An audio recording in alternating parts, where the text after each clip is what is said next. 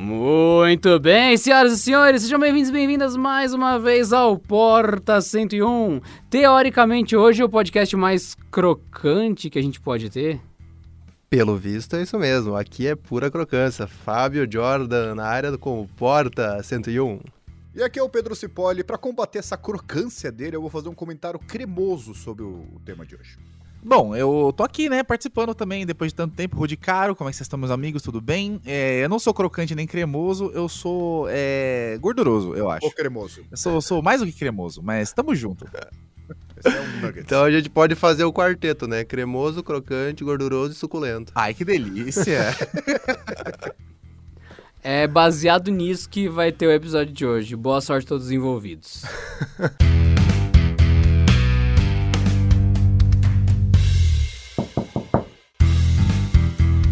Muito bem, senhoras e senhores, temos aqui olhando os vídeos do Canal Tech um vídeo dizendo novo MacBook Pro por 78 mil reais. A gente falou, vamos fazer um podcast naturalmente sobre isso. Afinal, nós temos aqui na nossa frente o culpado brasileiro pelo MacBook custar 78 mil reais. Vixe. Eu sou culpado pelo MacBook custar 78 mil reais? Tem a sua cara na capa do vídeo, então a gente trouxe você para o podcast para você dar explicações ao Tá povo. certo, tá certo. É, eu- eu pensei que eu tava trabalhando na Apple e eu nem sabia que eu tinha definido esse preço. Se tá na internet é verdade, se, Se- tem sua cara do lado do preço, a culpa é sua. Aí você tem toda a razão. Muito Sua que cara bem. tá do lado do preço, isso é importante destacar. Sim. É. Então aí a gente não sabe o que que é mais valioso, se é o notebook ou se sou eu, né? O notebook é excelente, o preço nem tanto, e a gente vai falar sobre isso e muito mais, o evento que a Apple fez e que o Fábio Jordan deu uma bisoiada junto com a gente ao longo do episódio de hoje. Então, bom Porta 101 para vocês, queridos ouvintes, e vamos lá. Olá, meus amigos. Faz tempo que não passo por aqui, mas com esse quarteto mágico não poderia deixar passar. Preparem-se.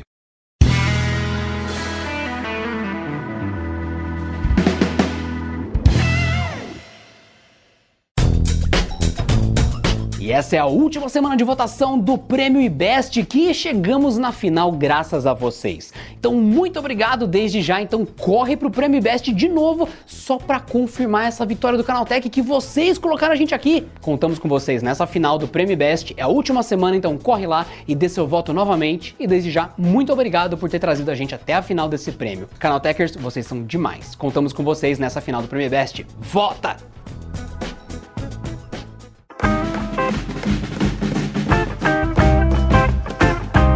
Que acontece, senhoras e senhores, é, ladies and gentlemen? Nesta segunda-feira, senhorita Apple, também conhecida como Apple, é, anunciou, né? Eu sabia que alguém ia reagir dessa forma. Tinha certeza que alguém ia reagir dessa forma.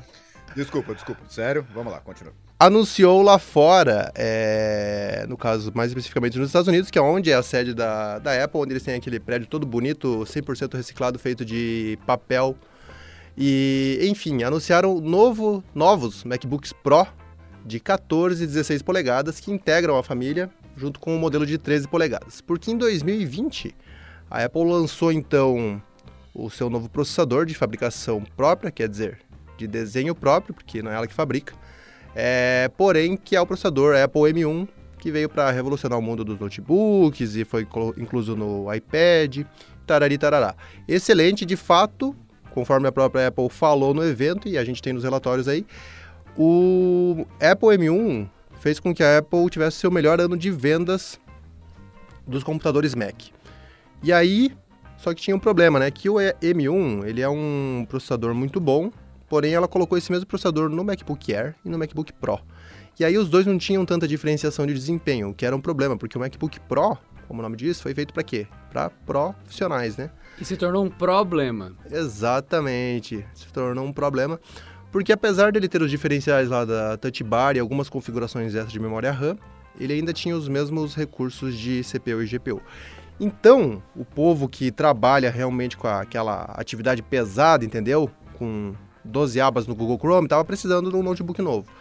E aí a Apple lançou então esse ano os novos MacBooks Pro de 14 e 16 polegadas, que até antes do evento todo mundo chamava de Apple M1X. E após o evento a gente ficou sabendo que são processadores M1 Pro e M1 Max. O que causa uma certa confusão, porque aí você tem o MacBook Pro com M1 Pro, né? Porque Não podia inventar outro nome, mas tudo bem. É, marketing à parte, o que importa é que de fato são processadores que é, vão, vão revolucionar ainda mais esse segmento. Então a gente tinha no M1 aí CPU de 8 núcleos e GPU de 8 núcleos. E no M1 Pro a gente passa para CPUs de 10 núcleos e GPU de até 16 núcleos. É, inclusive também com configurações. Então a gente vai ter processadores M1 Pro de 8 núcleos e 10 núcleos e GPUs de 14 núcleos e 16 núcleos. Enquanto o tal do M1 Max já leva essa brincadeira mais para cima lá. Então continua a CPU no máximo a 10 núcleos, porém a GPU a 32 núcleos. O que quer dizer isso? Quer dizer que, segundo a Apple, a gente pode ter uma capacidade de processamento de vídeo aí de quatro vezes maior desempenho do que a gente tem no M1.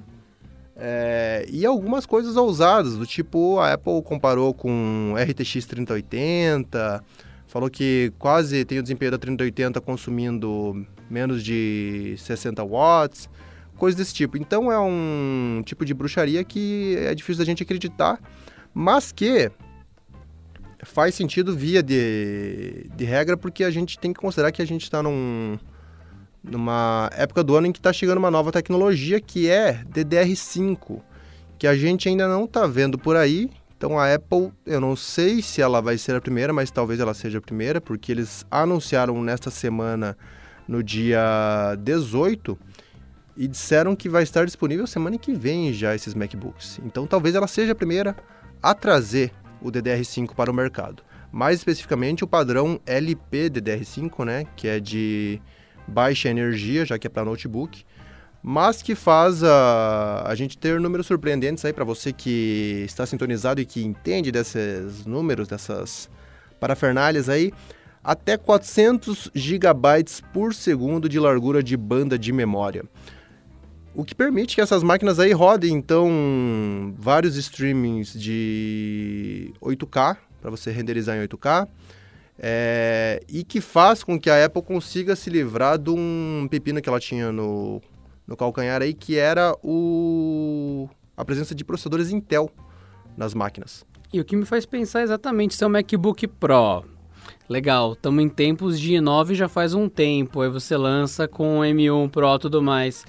Essa máquina não me convence ainda ela ser Pro. Eu acho legal ter o, Mac, o MacBook M1, acho incrível você ter, nossa, é um iPadão bem feito que roda sistema pleno. Mas você coloca um Pro com M1, você acha que tá no estágio ainda? O Pedro deve estar tá revirando já dentro da própria camisa, o pescoço dando 360 e tudo mais e tal. O Jordan também sempre fala bastante de Intel e tal. E aí, gente? é, então, a, a diferença que eu, que eu vejo que eles lançaram ano passado é essa questão da eficiência, né?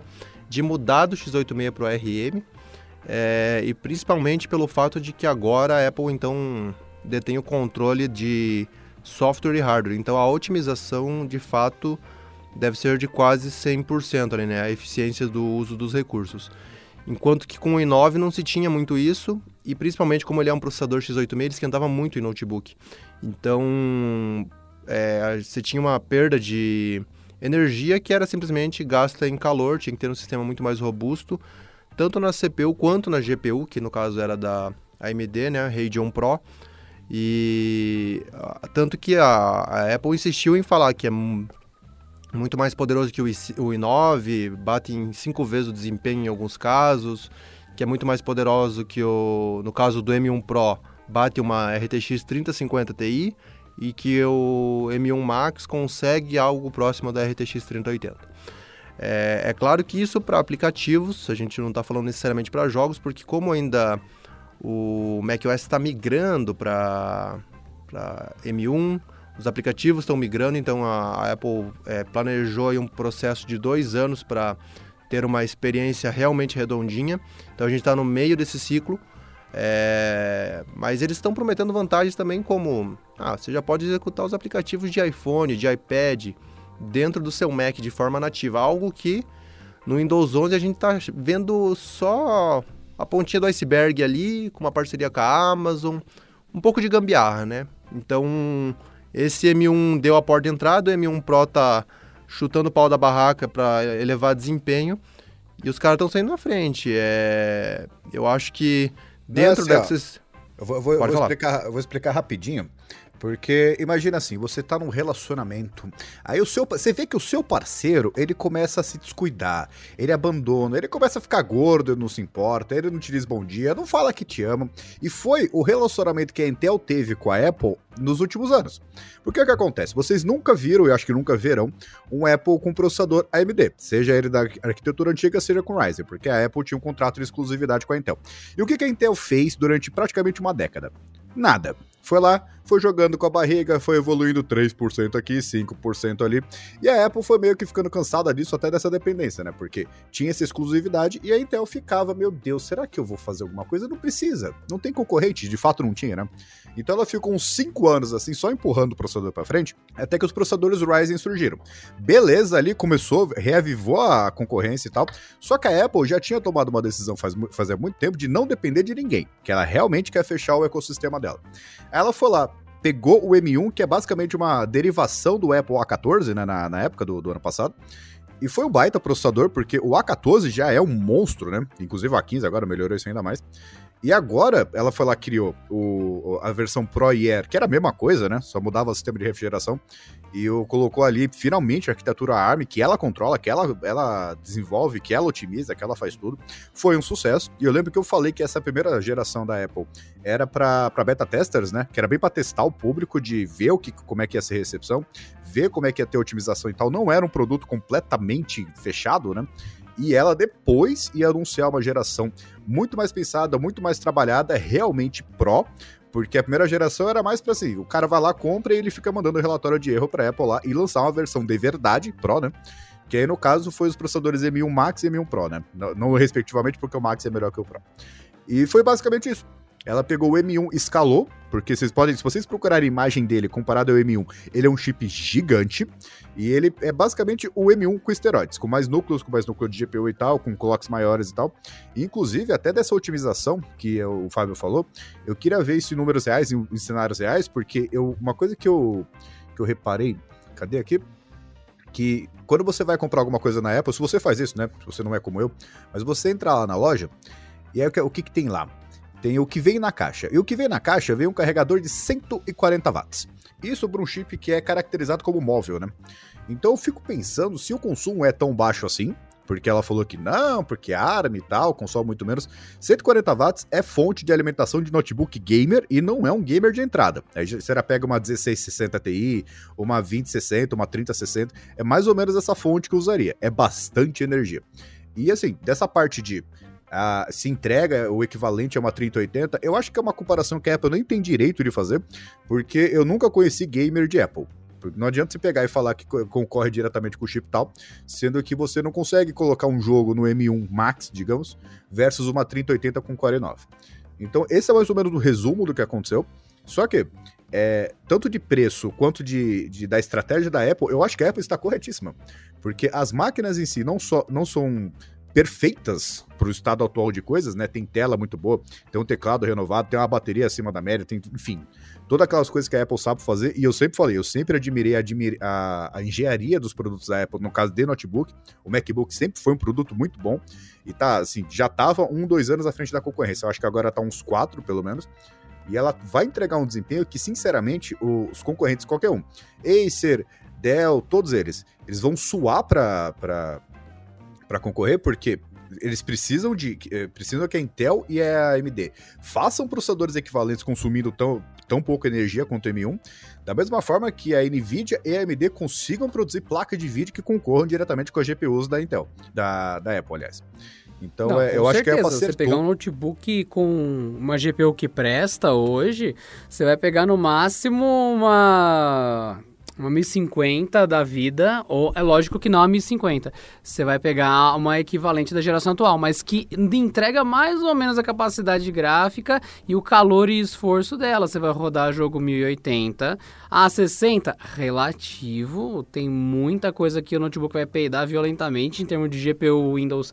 Ah, eu quero um notebook para jogar. Você vai pegar o Alienware que o Pedro testou, que é um incêndio ambulante uma fonte de 40 quilos e tudo mais, para tipo, meu Deus! Ah, para! Então o Windows sofre em notebook para você ter uma performance gamer de ponta. Então se ou a promessa da Apple com a versão mais alta, você conseguir uma 3070, 30 que seja um pouquinho menos ali e tudo mais, estável em notebook, é impressionante. Bom, mas o- uma, Principalmente pelo fato de fazer na bateria. é, né? tem, Não, eles e- fazem isso só um bateria. comentário sobre essa Alien- Alienware aí que eu realmente testei.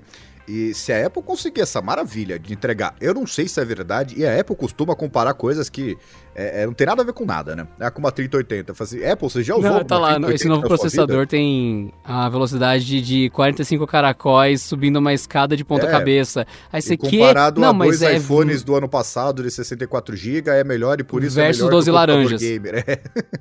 Mas o, esse, é- isso, se ela conseguir entregar, é, vai ser uma maravilha, porque é o seguinte, é, a gente testou um Alienware aí de 15 polegadas em Alienware, a coqueluche dos notebooks gamer. E o A3070 ele não conseguia segurar direito. Lembrando que o chip da 3070 de notebook é, não é o mesmo do desktop. Obviamente ele tem um monte de coisa ali a menos para não consumir tanta energia. E ele literalmente permitia você ferver um ovo, porque ele literalmente chega a 100 graus, que é o requisito para você conseguir cozinhar um ovo. Então, se um notebook dá.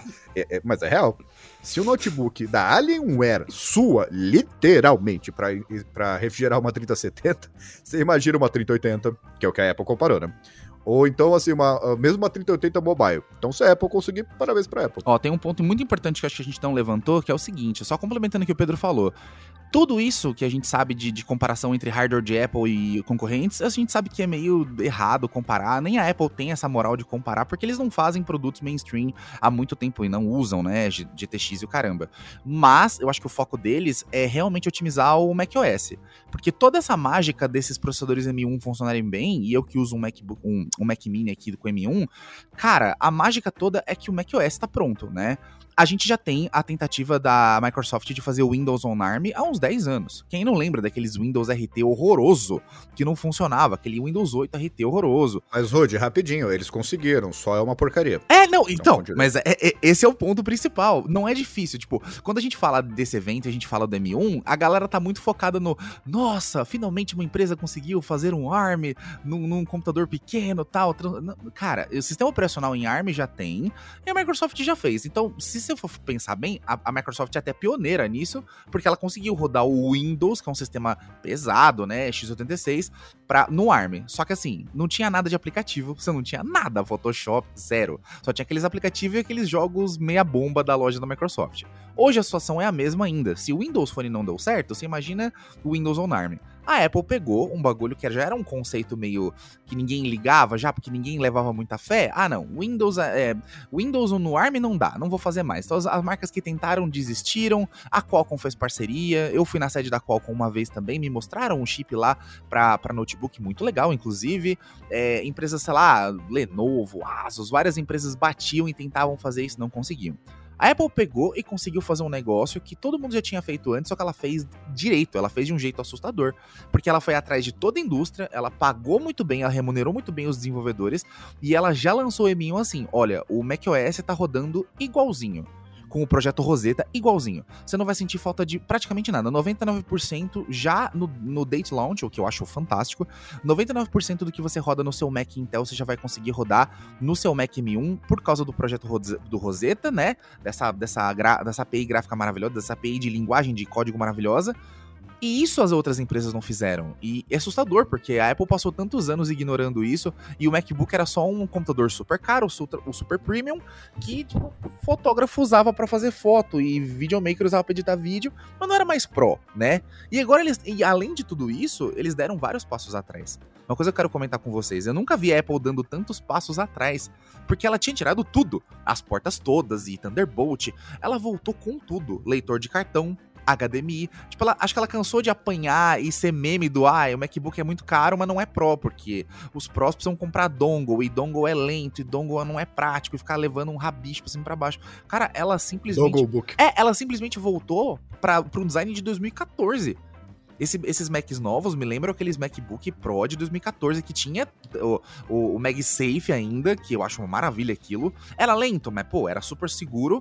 E agora tem leitor de cartão de novo. Cara, Não é lento, não, não vem de lento, não. É na velocidade pensada pela Apple pra te dar a melhor experiência. Respeito. É, É, é, foi feito pra carregar a bateria e a bateria não esquentar, entendeu? É, O usuário ele não precisa ter pressa, porque a bateria dura 21 horas. Não, Sim, e eu aposto certeza. que vai chegar alguém que vai falar: Mano, a Apple é tão inovadora, mas tão inovadora que ela colocou duas coisas inacreditáveis de boa nesse MacBook para o dois- 2021: HDMI e SD. Aê! Caramba, Pois é é. inovadora. Obrigado, gente. É isso que. Essa, essa impressão que dá, Pedrão. A, a- a galera que não tá acostumada, ou a galera mais jovem, não lembra como os MacBooks antigos eram. E quando você bota pra 2013, a- na, ó, na época saudosa onde o MacBook acendia a maçã. Que saudade da época que você abria a tampa e o Mac acendia a maçã. Era muito faltou louco. Mas o- faltou mas eles coisa- colocarem esse, esse logo luminoso no Pô, eu novo, ia achar, de, o eu pessoal ia achar já tinha maravilhoso. boletado. Eu, eu já tinha boletado Mas uma fácil. coisa. Eu só não comprei por isso. Não, mas uma coisa muito importante, porque assim, é, brincadeiras à parte, o, a Apple, ela tudo Quem tá bem, ela- brincando? Respeita o logo dos outros, irmão. Eu não tô brincando, não, Pedro. Eu quero o logo luminoso fazendo assim, ó. Não é isso. O- a Apple, ela, ela colocou essas coisas que ela de fato tirou e percebeu que fez besteira, porque o pessoal tava querendo, né? E essa coisa de você ter que comprar um, um Dogon por centenas de dólares, acho que acabou não colando, não foi uma estratégia que não deu certo, né? Mas ela, de fato, ali, pelo que eu vi das apresentações, ela atendeu quase todas as requisições, coisa que a Apple nunca faz, dos usuários, e colocou HDMI, colocou o leitor de cartão ali, voltou com o MagSafe, que você nem precisa usar. Olha que legal que a Apple foi. Você pode carregar pelo Thunderbolt se você quiser, carregador de celular. Ou você pode usar o MagSafe, que carrega lá, acho que é não sei quantas horas, depois de 30 minutos, carregamento rápido. Carregamento rápido do notebook, isso é muito legal. E a única coisa que ela não cumpriu, que, é a, que todo mundo tá querendo faz tempo, é o logo acender. Porque eu não sei, porque acho que nem consumir energia consome, porque ele reflete ali o, o- a tela da frente, né? é, porque o- a tela agora é micro LED e tal, e aí talvez tenha outras matrizes atrás da tela que impede de passar luz pra trás. Talvez É. alguma coisa assim. Ou talvez ter eles só não quiseram mesmo. É, pode ter uma justificativa técnica, mas nesse ponto, Agora- isso, é, isso é importante notar. A Apple foi, da primeira vez em muito tempo, escutou o público. Porque se ela escutasse, você imagina que maravilha que o iPhone seria de bateria hoje, né? Que o pessoal tá pedindo há uma década e ela não cumpre. Mas no MacBook ela falou e escutou, e por isso que tá todo, mundo, todo mundo falando desse notebook aí. Agora, vamos falar o, o que é verdade. A Apple, tanto ela dita o movimento do, do segmento de notebooks, que a gente viu ela sendo a primeira a remover todas as portas, né? Então ficou daí duas Thunderbolt, e é isso aí. Se contente, comprem adaptadores, hubs e pronto. É, tanto que, se você olhar o segmento de ultras, ultra finos premium, a gente tem, por exemplo, Dell XPS 13, máquinas da Lenovo, é, máquinas da Samsung, todos esses ultra finos têm o quê? Duas Thunderbolt e no máximo conector de fones e micro SD. Então todas seguiram o mesmo caminho. Então agora que a Apple volta atrás e recoloca HDMI, adiciona um Thunderbolt, adiciona o MagSafe que você pode carregar e sobra então os três Thunderbolts para você usar para outras coisas, ela virou revolucionária de volta. E aí agora quando a Dell for lançar, vai falar, ô, copiaram a Apple, hein? Olha aí. Pra mim, quando fala a Dell, a Dell não, a Apple voltou atrás, ela, yeah, yeah! Olha só, yeah, yeah! Ela, ela é maravilhosa, ela andou até o abismo, ela chegou na beira do abismo, todo mundo veio junto, ela, opa, tô dando a volta rapidão. Todo mundo foi na, na beira da Apple. Todos os Ultrabooks hoje são uma cópia descarada do, do MacBook com pouca porta e uma porta. Verdade. Cara, ela. Como ela faz isso, velho? Ela ludibriou todo mundo. Não, mas eu digo mais, isso aí que o, que o Fábio falou é real, que agora, mano, será que a gente vai colocar HDMI de volta? Porque vai começar a ficar feio, Eles né? vão, com Porque, certeza. ah, não, mas é, é que tá o que eu digo mais. Não só eles vão fazer isso, fingindo que nada aconteceu, vão arranjar alguma coisa ali pra colocar pelo menos o HDMI e o cartão SD. Como eu digo mais, em 2022 ou 2023, coincidentemente, vai aparecer um monte de notebook premium aí com tela de 120 Hz. Mas é uma mera coincidência. Não é porque a Apple fez agora no final de Vai, a- 2021. vai aparecer com a tela 120 Hz e mais. Esse ano, é, cerca de um mês atrás, né, a gente teve o que? O lançamento do Windows 11. É, e o Windows 11, para quem acompanhou aí, roda tanto em x86 quanto roda sim em ARM. Tá no site oficial da Microsoft, alguns processadores da Qualcomm já estavam sendo desenvolvidos para isso, estão presentes em alguns notebooks, é, porém não são notebooks é, de altíssima capacidade e potência. É, então, o que, que a gente pode prever? A gente pode prever, então, parcerias de outras empresas com a Qualcomm, Imagino que a Qualcomm seja a maior do segmento, duvido que a MediaTek vai fazer alguma coisa desse tipo. Mas, por exemplo, a gente pode ter é, a própria Samsung, que já tem o Exynos e que agora está fazendo parceria com a AMD, impulsionar ainda mais o desenvolvimento de ARM para trazer para os seus notebooks Samsung Galaxy Book Pro 360, não sei o que, colocar um chip próprio com um chip gráfico da AMD, justamente para aproveitar esse ARM no Windows. E aí ter a mesma proposta. Por quê? Porque é o único jeito que eles vão conseguir concorrer, porque se eles ficarem enfiando processadores X86 que esquentam muito, é muito difícil de você refrigerar, mesmo que final desse ano a gente tem agora a 12 geração é, da Intel, que vai para 10 nanômetros, ou talvez vai para 7, e ano que vem talvez vai continuar em 7, mas ainda assim o X86 consome mais do que a ARM, então é um entrave que eles estão tendo.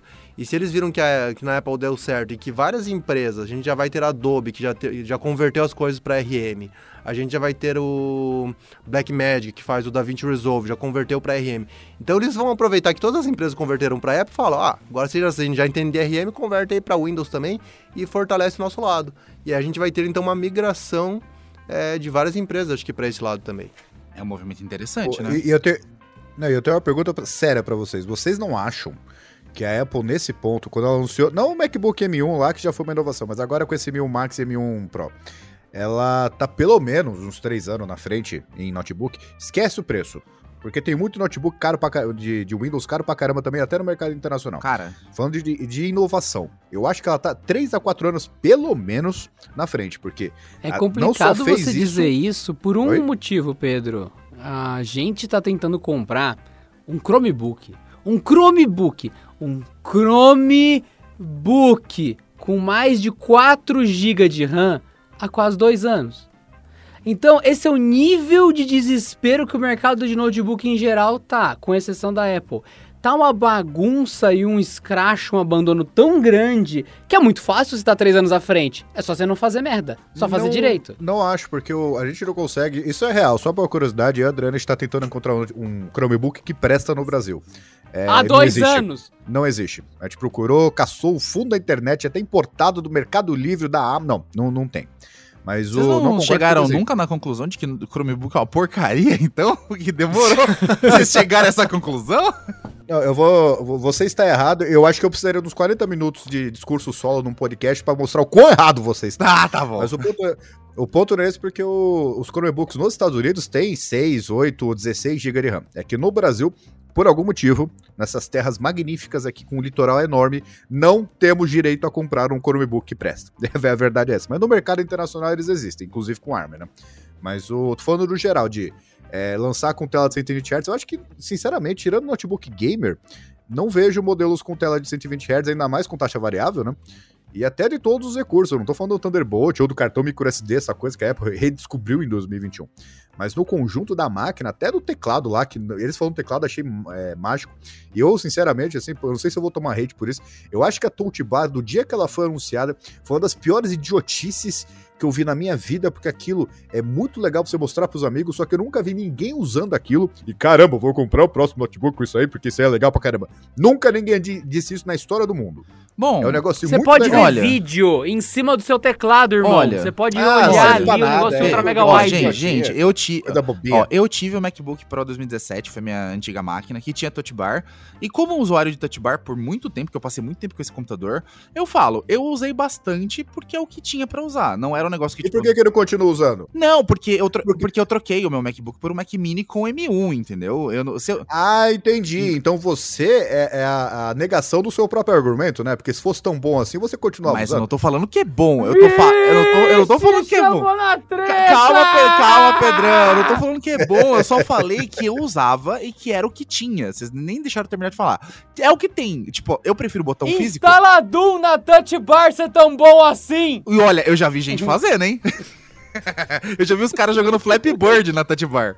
Eu consigo controlar o volume, hein? Cara, o brilho da tela, olha só, eu consigo É, fazer eu, um slide. eu acho que a gente. Pelo amor é, de Deus. cara, eu acho que a gente tem. no- hoje a gente ainda tem coisas que só teclas físicas resolvem e que é muito mais prático fazer numa tecla física do que num touch. A gente não tem mais smartphone de tecla numérica e as coisas evoluem. Quem sabe um dia não lancem uma touch bar sabe qual- renovada que seja melhor, sabe? Não, mas sabe qual que foi o erro? É, isso que eu acho que foi o erro mesmo. Não é nem colocar touch bar, que usa quem quer. Foi colocar a touch bar e tirar as teclas de função. Sim. Se te deixasse os dois, tava tudo certo, entendeu? Mas fazer tirar ali foi Não, realmente. porque aí você se lasca. foi a mais, você precisa dela e a touch bar queimar por algum motivo, você é um preço absurdo pra trocar touch bar. Então, assim, eu, eu usei, eu, eu não tô falando que eu gosto, tô falando que eu usei um tempo e que pra mim seria um negócio que, se fosse mais bem executado, poderia ser mantido, poderia ter ficado em cima das teclas de comando Ou ali. seja, não é. Ou seja, não é bem executado, é.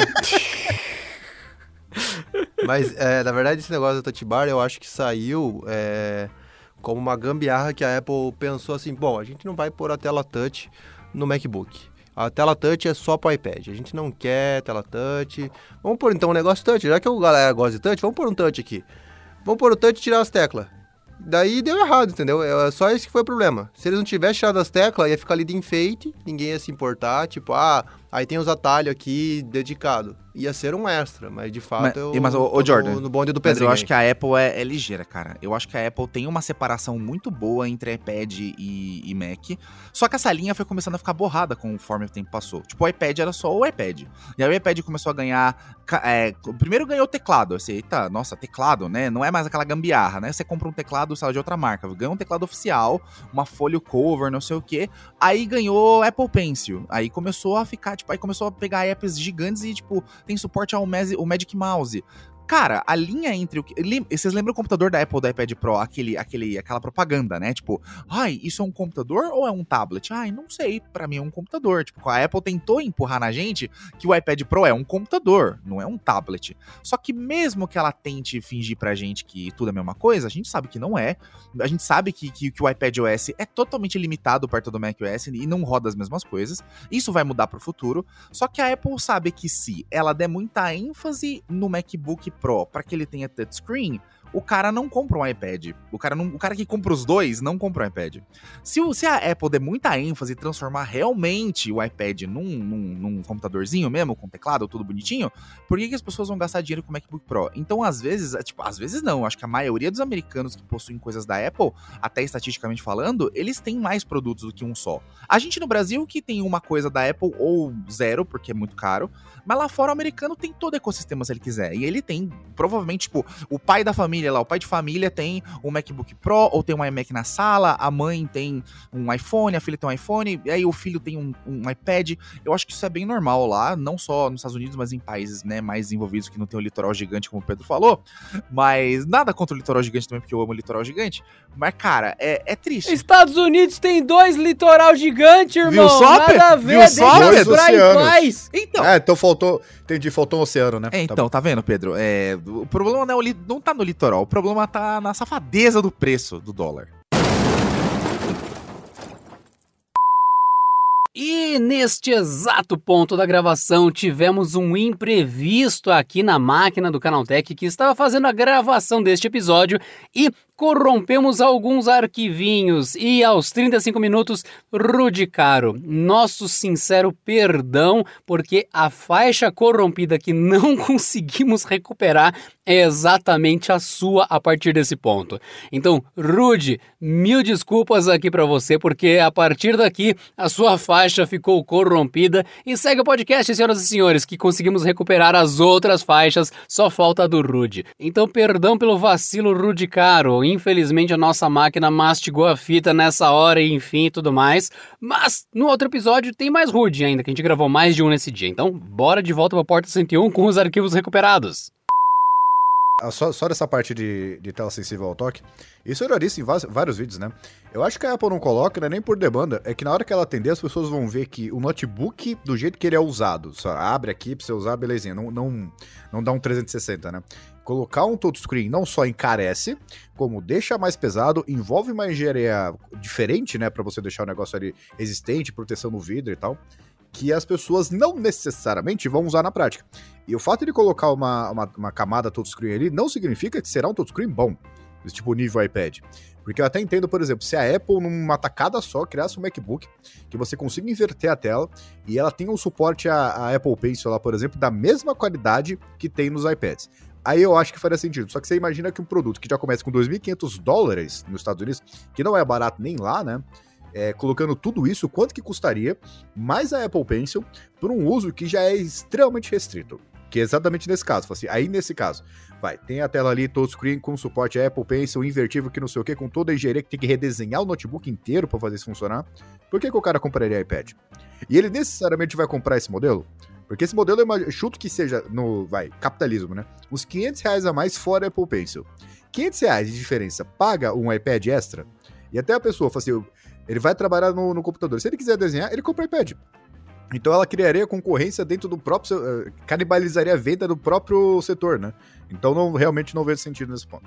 É, e na verdade, o- a chegada, acho que do M1 Pro, é, ele vem até para evidenciar mais essa, essa, essa distinção entre linhas de produtos, porque a gente tem agora o iPad Pro com o M1. Então, de fato, se você compara o iPad Pro com o MacBook Pro de 13 polegadas que tinha até agora, os dois têm M1, os dois podiam ter 16 GB de RAM, é, 512 de armazenamento, 1 TB de armazenamento. Então ficou uma linha tão tênue que o cara que comprou o MacBook Pro falou: Mas cara, eu tenho um iPad que não tinha tela touch, pra que, que eu tenho isso? E ele não roda nada excepcional além do macOS. Então é, eu acho que foi justamente para falar, gente, aqui ó, aqui acaba a palhaçada e aqui agora é os profissional mesmo. Agora é quem tem seis, seis barão de dólar para comprar a parada. Então é, houve essa distinção. Agora, na questão de tablet, é, a gente está falando de uma empresa que conseguiu elevar o nível de tablet ao ponto de, cara, qual que é a referência máxima de tablet hoje em dia? É iPad. Então, tipo, os caras elevaram no nível que a- as pessoas estão se questionando, porra, mas de repente nem vale a pena realmente ter um notebook, porque se o iPad eu posso colocar um teclado, posso colocar um mouse, mesmo sendo o iPad OS, ele roda o meu Word aqui, roda o navegador, ele consegue fazer multitask com duas janelas ao mesmo tempo.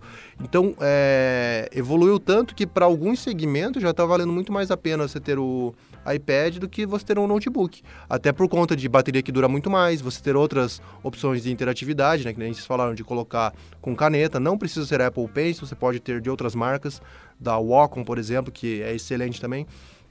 Então acho que eles diversificaram o produto num nível que é, também está separado no, no auge ali do- dos tablets. Tanto que a gente vê sempre as marcas correndo atrás, né? E eu digo por experiência, porque ó, a gente estava falando sobre ah, os caras estão 3, 4 anos na frente agora de notebook, as marcas vão correr atrás. Mas, cara, com tablet também às vezes é a mesma coisa. Esse mês Ah, passado eu tablet falei, também. Ta- Tablet É. de verdade é iPad, acabou. é, esse mês passado eu falei, não, vou comprar um tablet que eu quero para ler comentário enquanto eu faço live, que eu quero para A gente inventa uso que a gente não precisa, essa é uma realidade. Mas eu falei, enca- encasquetei que ia comprar o tablet. Fui lá e pensei, porra, qual tablet eu vou comprar? Bom, ou eu compro um tablet de 500 reais, né, marcas nacionais, ou eu vou comprar um tablet da Amazon, ou eu vou comprar um tablet da Samsung de Amazon, deve estar na faixa dos mil, um Samsung na faixa de dois mil e o iPad na faixa de três mil. Eu falei, bom, vou no intermediário, né? Eu falei, vou ser diferentão, vou comprar o Amazon. Comprei a pior escolha possível, né? Porque... Quer falar se, assim, é, se, se você tinha se orgulhado disso, porque das opções. Não, Olha que o óbvio- iPad E os caras vão me zoar meu Chromebook, eu que sou louco, tá tudo certo Ó, ó lá, aqui. ó lá, ó. Sentiu. Aí o que que eu fiz, gente? Eu vou contar pra vocês a história, que é uma história muito boa. Chegou o tablet na quinta, aí eu já sabia que ele rodava o Fire OS, que era um Android limitado. Firius. Fireus, tá? É, coloquei a Google Play Store, baixei um monte de coisa para começo de conversa. Não funciona a Alexa no Brasil. Para continuação de conversa, é, todos os aplicativos da O- Google tem que baixar na Não. gambiarra. Pausa muito importante. A Alexa do tablet da Amazon não funciona no Exato. Brasil. Isso. Não, não é que não funciona, eu, eu não é tinha processado isso. work. É, Não, agora, beleza. agora vem o, o ponto mais interessante. É, quando você liga o tablet, na tela de bloqueio tem propaganda da Amazon. E, e não Eles, tem. fa- eles faziam isso com Kindle, né? Não acredito que eles fazem Isso. com tablet. Que coisa horrível. E mais, não tem como você remover essas propagandas no Brasil, só se a sua conta for americana. E mais, só pagando 20 dólares para você remover a propaganda. Ou ligando no customer service e chorar que tá com Isso. propaganda, eles. Oh, sorry, senhor, estou desabilitando a sua propaganda. É, pode ter essa opção. Enfim, cara, foi tanta decepção num dia só que o tablet chegou na quinta, na sexta eu devolvi pra loja. E daí na outra Uh. semana eu comprei o iPad. Então essa- Isso. esse é o resumo. Não insista no erro. Tá corretíssimo. Ah, eu, eu, eu pe- tá tudo errado. Eu pensei, eu pensei assim, velho, Já tem iPhone, já tem MacBook, já tem Apple Watch, já tem Apple TV. Falei, azar, vou ver tudo de Apple. Azar. Azar, vou me endividar, vou parcelar em 12 vezes, entendeu? Pras O brasileiro pessoas é que assim. E, e para as pessoas que falam que ah, o iPad OS ele não tem as mesmas, os mesmos recursos do, do macOS, porque ele é, queria usar ele como computador, acabei. E, e tem um monte, de- eu vi um monte de relato disso. Que eu tenho um iPad Pro lá com tela mini LED 12.9, o picão. Aí só que na hora de fazer o multitarefa ele não é tão suave que nem o computador. Na hora de fazer transferência de arquivo, ele fala que tá acontecendo, mas não fala onde é que tá, né? Ele fala, não, vai, vai transferir, uma hora vai acabar. Gente, não é um computador. Ele não foi feito para isso. Por que, que a Apple vai colocar isso para canibalizar venda de MacBook? Porque no Brasil o iPad ainda é pagável comparado ao MacBook. Você acha que ela vai te dar essa opção para te dar uma coisa de entrada para ter experiência completa para você não comprar um, um notebook extremamente caro dela? Por favor, né? Ah, não, porque o iPad OS e o macOS estão eles estão unindo um no outro. Nunca vai ser a mesma coisa, porque a Apple não quer que seja. E ela está certa. Eu tô aqui até entrando no meu histórico de preços aqui. Aquele computador leve com 8 GB de RAM, 8 fucking GB apenas, 256 GB de SSD, com o Intel Atom customizado que o Pedro ama. Tá só 4.800 reais aqui, ó. Tô aqui doido, quase comprando aqui. Não, isso aí, eu, eu acho que foi uma das maiores presepadas da Intel. Vamos criar uma arquitetura híbrida, vamos? Ah, beleza, que legal. Finalmente é o que a indústria quer, né? Vamos fazer o pior processador do planeta Terra e chamar de Core 5? Isso, quero! parabéns. Eu quero! Eu quero mesmo! Eu tô há sete episódios falando que eu tô com a tela de comprar isso aqui. E eu tô de novo! Cara, você vai ter um computador que você vai conseguir abrir uma aba do, uma aba do Chrome por núcleo. É isso que você quer? É lógico! Carrega por USB tipo C, é lindo! Eu quero esse notebook! Até o Jordan sabe qual é! É, ele, ele não esquenta, né? Ele não tem, não tem refrigeração ativa e tal, porque é uma maravilha da engenharia. É claro, o processador não funciona direito, pra que, que vai esquentar, né? Eu- eu- mas eu tô falando, é sério, é dar quase um ratio aí de uma aba do Chrome por núcleo. Você abriu uma aba ali, abriu o GB, você já tem um núcleo ali completamente inutilizado. Vamos considerar duas coisas. Uma que existe muita, muita terminologia, muito é, apelo comercial das marcas que não tem absolutamente nada a ver, assim como existe, por exemplo, no segmento gamer que a gente tava falando. Então, tudo é gamer. Se o cara tem uma GTX 1050 é gamer, se ele tem a 3080 é gamer. Então, é, e às vezes se ele não tem nenhum dos dois, se ele roda o jogo dele na Intel HD Graphics, ele é gamer e a placa dele ele considera como gamer. Então, porque o jogo, o que que é um jogo? O jogo é o paciência, mas também é o Crysis. Então, é um negócio abismal, assim. E aí a gente tem essa invenção do Pro, que a gente tem no iPhone, a gente tem no iPad, a gente tem no Mac e mais, a gente tem no PlayStation 4, PS4 Pro. Que profissional que usa o PS4? Tipo, então é só um termo qualquer que pro americano fala, não, Pro é porque é nível superior. Agora, o- no caso do Luciano Huck, inclusive um abraço pro Luciano Huck que tá ouvindo a gente nesse momento, é o seguinte, o cara, ele, primeiro, sim, ele tem o dinheiro infinito, ele vai comprar o melhor, e eu concordo com o Rude pelo seguinte, ele não vai comprar o Pro por ele trabalhar com o Pro, ele vai comprar o Pro porque o Pro é o MacBook que tem a tela com micro LED, com 1600 nits de brilho, mesmo que ele nunca use e sabe o que é isso, mas o hora vai falar, cara, isso aqui é experiência de cinema né, em notebook, tem seis alto-falantes, tem 80% mais graves que a geração anterior, então os caras vão enrolar num nível, e de fato eles têm razão, porque não é só o processamento, é todo o conjunto criado no MacBook Pro, que eles vão falar assim, cara, esse tem três portos USB. Olha que maravilha. Você não precisa nem conectar um hub. Você pode ligar aqui o teu HDMI direto aqui, não que o cara vai ligar algum dia o HDMI direto. Então ele vai fazer essa propaganda no sentido de o Pro não tem só o benefício, porque na geração anterior de 13 polegadas ele era igual o Air. Mas agora tem essa distinção, então o cara que tem dinheiro infinito vai comprar o mais caro com certeza. Assim como é seguir a lógica do, ah, o cara tem dinheiro infinito, então é, ele vai pegar o custo-benefício, porque ele não precisa do áudio, ele vai pegar o Jetta. Não, velho, ele vai pegar o áudio mais pica que tem, entendeu? Porque ele tem dinheiro. Mas de verdade, é, concordo com os argumentos de vocês, só que eu acho que o Luciano Huck nem pesquisaria o notebook que ele compraria. E mesmo porque tem um limite de uma. Assim, ah, o cara tem dinheiro infinito. Geralmente ele ajusta o custo de vida dele aos produtos que ele compra, tudo bem.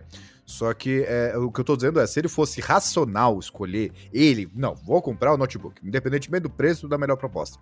Ia ser esse, porque você pega no, o MacBook Air, por exemplo. É, eu sei que ele é consideravelmente mais barato do que esses Pros novos. Só que ele é mais leve. Que é uma coisa que vocês não estão levando em consideração também. Então, assim, tipo, se ele fosse escolher, é, o ideal pra ele, não tô falando que é o que ele compraria, o ideal pra ele seria um Air. Só que é claro que o cara tem dinheiro infinito, ele vai chegar, meu, ah, isso aqui eu posso. Mas, não, primeiro, se imagina no cenário dele você entrar na Apple Store. Eu posso comprar tudo aqui.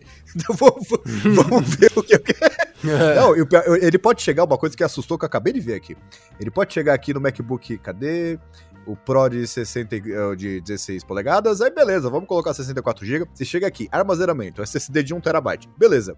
O de 8 são 27.500 reais a mais. E chega, beleza. Aí você chega, você chega ali e coloca. Ele pode fazer isso, eu concordo com vocês.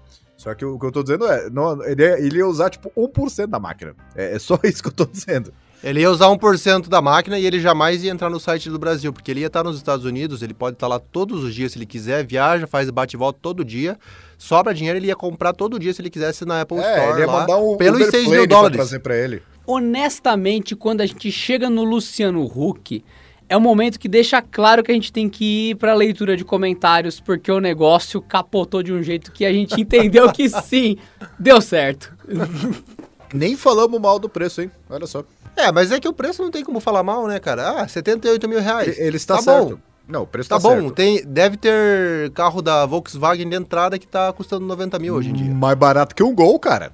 Para pra Então, pensar. porque aqui, aqui é Brasil. Não, cara, E Com país essa frase, nós podemos Ó, ir para a leitura de comentários. Não, mas só, último comentário. País onde você tem gol por 90 mil reais, inflação 10%, gasolina acima de 9 reais em, em alguns lugares.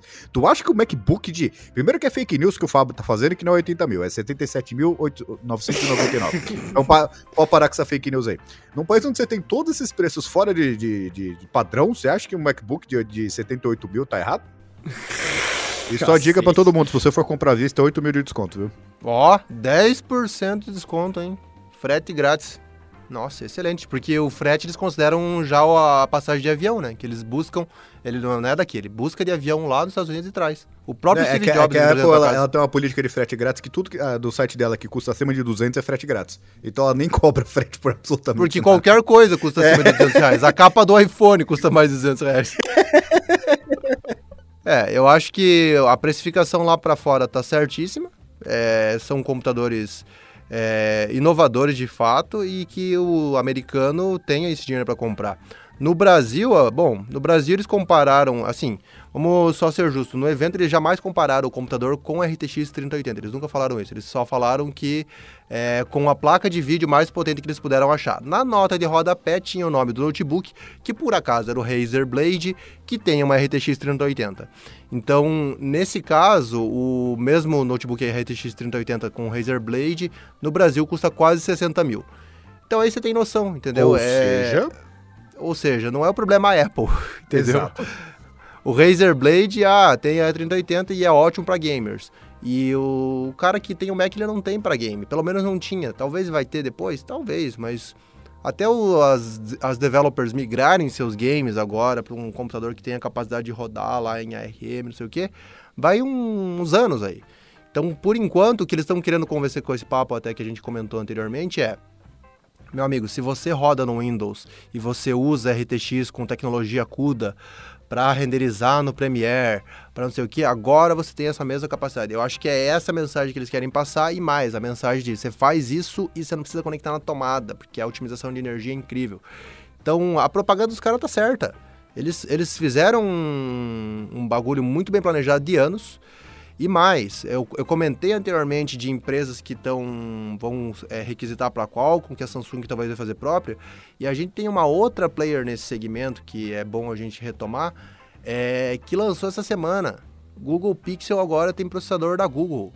Então a Google vai começar a otimizar num nível que o próximo passo vai ser, gente, vamos fazer o nosso tablet, Google Tablet, vamos fazer o nosso computador, Chromebook agora vai não ter processador fala isso, eu queria comprar o Google Pixel Slate e o Pedro falou, você é louco, a Google, o Google lança o tablet deles com processadores, eu vou querer, olha o que você me faz, cara. É, então, a única coisa é que eles aí estão atrasados uns, sei lá, 10 anos, né? Porque o É, o iPad Google- saiu o há Google 10 tá anos vendo? com o processador da eu Apple. escolhi esperar, eu amo o Google, beleza? Ó, na moral, só sei de uma coisa, o Google, quando faz software próprio e hardware próprio, ou vai dar monumentalmente certo ou vai dar catastroficamente errado. Não tem meio termo. Como o Nexus Player. Que eu vamos às comprei! cartas, vamos às cartas, vamos às cartas. Olha, vocês estão muito desorganizados, vocês estão muito zoeiro. A gente vai pra algumas cartinhas aqui pra ver se vocês conseguem se comportar. Bora pra leitura de cartinhas. Loucura, loucura, loucura. Vamos às cartinhas. Cartinha recebida aqui no nosso querido Porta 101. Para você que quer mandar sua cartinha, acesse youtube.com/barra canaltech e comente em qualquer vídeo Porta 101. Pode ser com ou sem hashtag, comentando Porta 101 no meio da frase, a gente consegue achar o seu comentário. E a primeira cartinha de hoje é de Carlos Júnior. Carlos Júnior disse aqui: Galera do Porta 101, achei interessante a solução de roteadores mesh, mas fiz uma solução mais barata. Passei cabo pela minha casa, coloquei mais de um roteador em cada cômodo, tenho ping de 3 a 4 nas redes de 5 GHz e fica a sugestão para vocês, Porta 101. Carlos, minha opinião, você também pode fazer cabeado na rede mesh, inclusive é o certo. Você passar um cabo em todos os cômodos e colocar um roteador mesh em cada cômodo. Só que nesse caso só tem vantagem se você anda pela casa, que parece uma uni- parece não, é uma única rede distribuída, né? Só que se você vai ficar de fato parado no escritório, parado no quarto, não faz nenhuma diferença se você cabeou colocar um roteador normal ou um roteador mesh. É, eu concordo Todo e- mundo concordou, e- né? Legal. É, ele só demonstrou que ele tem um conhecimento técnico além do necessário pra você comprar um mesh, né? Porque o mesh você pega, compra ali e ele já tá todo configurado. Se ele já consegue fazer isso, já demonstra que ele consegue uma outra solução, se se ele é gambiarra ou não, que resolve o problema. Então, na prática, ele não precisa de um mesh propriamente dito. Não né? precisa, é. E, na verdade, se ele fosse o Adriano, ele ia comprar o Google Wi-Fi, que agora tem no Brasil, com Mesh. Isso se ele já não Soluções comprou. É, tem isso Ih, também. olha aí, ó. Adriano tá fazendo cara aqui de quem talvez já boletou dois essa semana, hein? Sinceramente, senhoras e senhores, dito isso, eu vou pra próxima cartinha porque todo mundo tem um limite de quanto humilhação pode passar. Próxima cartinha de Matheus José Avantini. Pergunta para os integrantes do Porta 101. Quero comprar um roteador mesh aqui pra minha casa. Tô em dúvida entre duas marcas. A minha internet de 70 mega, 70 mega. A distância de uma base para outra seria de 20 metros passando por duas paredes.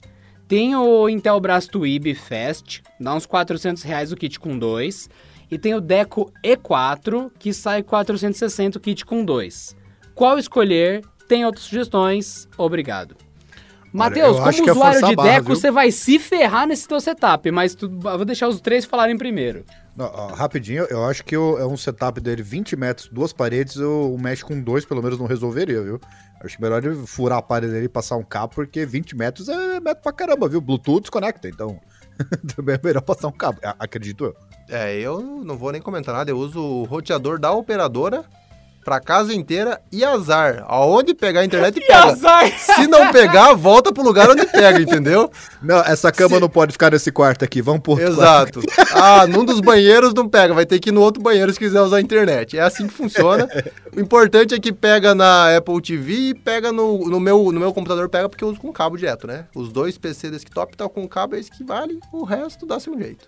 Mas é, dois meshes é talvez é, seja pouco. É, depende da potência. Eu não conheço os produtos da Deco. Eu já testei produtos da TP-Link, da Asus e da D-Link. E acho que os TP-Links têm um bom custo-benefício, assim, é, mas depende da sua verba. Mas, sinceramente, é, como usuário de muita tecnologia, assim, eu sempre opto pelo menos um modelo intermediário, porque às vezes você pega o modelo mais básico e acaba não atendendo sua necessidade, e depois você comprou, já instalou, já é tarde, e aí você vai ficar Não, com a internet capenga, vai ter que adicionar mais um ponto, alguma coisa assim. É real, e assim, até- até pro usuário, qual, é a frequência que você troca de roteador? É melhor investir um pouco mais, pegar um bom mesmo, pra ficar pelo menos 10 anos, que eu acho que 10 anos é até seguro que um roteador lá presente não é um defeito, né? Porque, é, de novo, é muito. é, a distância é muito grande. E eu acho que mesmo que funcione com qualquer, qualquer um desses dois básicos, você vai ter um ping ali na casa do. Bom, Como usuário de Deco, eu vou explicar pro Matheus José o que vai acontecer e fica a dica para todos os usuários do usuários e ouvintes e espectadores do Porta 101. Seguinte, gente, o mesh ele não foi desenhado para solucionar sinal fraco a essa distância. Ele foi feito para criar consistência de sinal. Então, se você colocar um por cômodo, você vai ter 100% de Wi-Fi em todos os cômodos, é bem legal. Só que lá em casa eu estou utilizando 7 torres de, o, de mesh da, da TP-Link. E esse Deco E4 que ele falou, ele é uma versão megabit do, dos Deco. Então, ok, ele tem internet de 70 mega, o limite vai ser 100 mega no negocinho, beleza. Lá em casa eu uso o Deco M4, é M4? Tô ficando maluco já, é alguma coisa assim. É a versão gigabit da torrinha.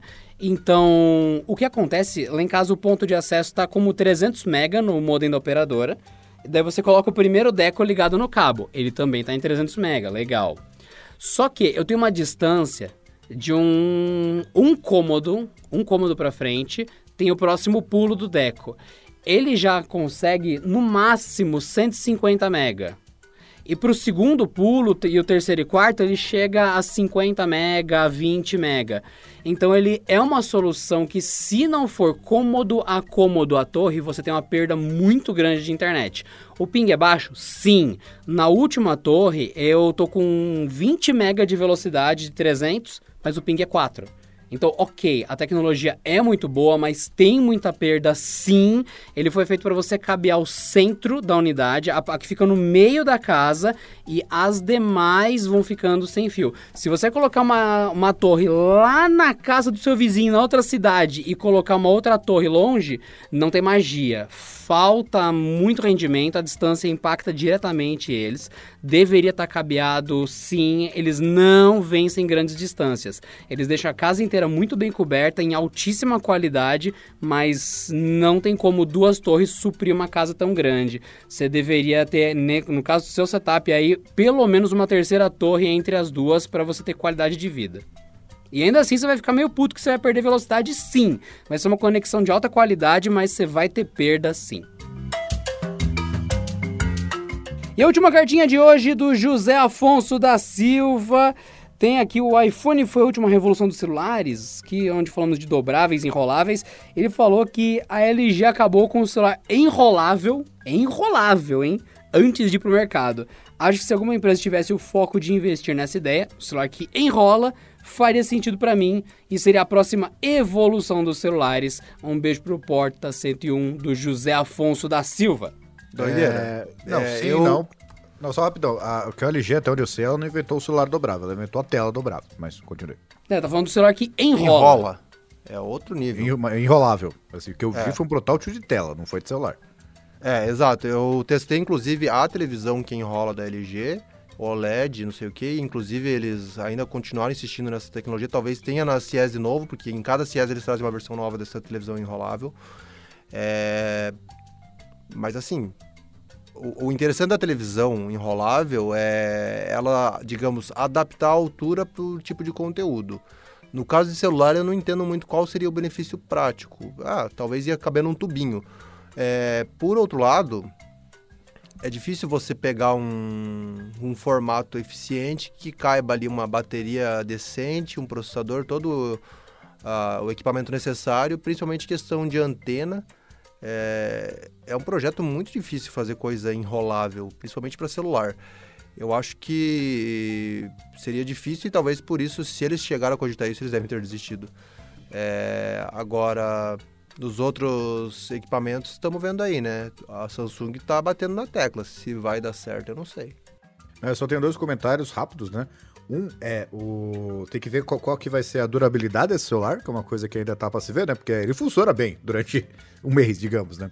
Mas tem que ver assim se vai durar dois, três anos, né? Que é. Que é se... Não adianta você fazer um negócio que vai lá é, é degradável, né? Vai de seis meses ele começa a apresentar defeito. E dois, você imagina o problema da indústria, de forma geral, em criar um produto desse, e que obviamente não é um produto barato, né? Aí, por exemplo, você falou que interessaria você. Aí tudo bem, vai lá criar um celular desse por 20 pau. Entendeu? A, a demanda dele é muito pequena, porque vai ter, tem algumas pessoas que vão olhar, poxa, muito legal. Só que comprar efetivamente, pagar o investimento que a empresa fez, torna o produto desse ainda uma coisa muito. Assim, tem que esperar uns aninhos aí, vai. É, uma que, ah, durar dois, três anos não é interessante. Não é interessante para você, para fabricante é super interessante. Muito obrigado a todos os queridos ouvintes que estavam com a gente até aqui agora, inclusive a todos os famosos que estão aqui acompanhando o Porta 101. E nós vamos voltar com mais em breve, porque esse episódio fica por aqui. Eu sou o Leandro Ponte para o Porta 101. E eu sou o Fábio Jordan, também para o Porta 101. Pedrinho Cipoli, Porta 101. E até a próxima.